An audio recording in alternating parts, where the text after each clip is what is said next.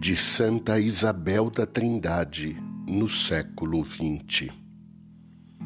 Ó meu Deus, Trindade que adoro, ajudai-me a esquecer-me inteiramente de mim, para fixar-me em vós, como se minha alma estivesse já na eternidade.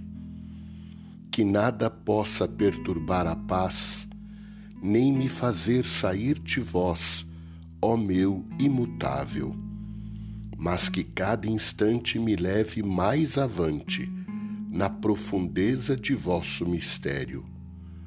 Dai paz à minha alma, fazei dela o vosso céu, vossa morada preferida, o vosso repouso.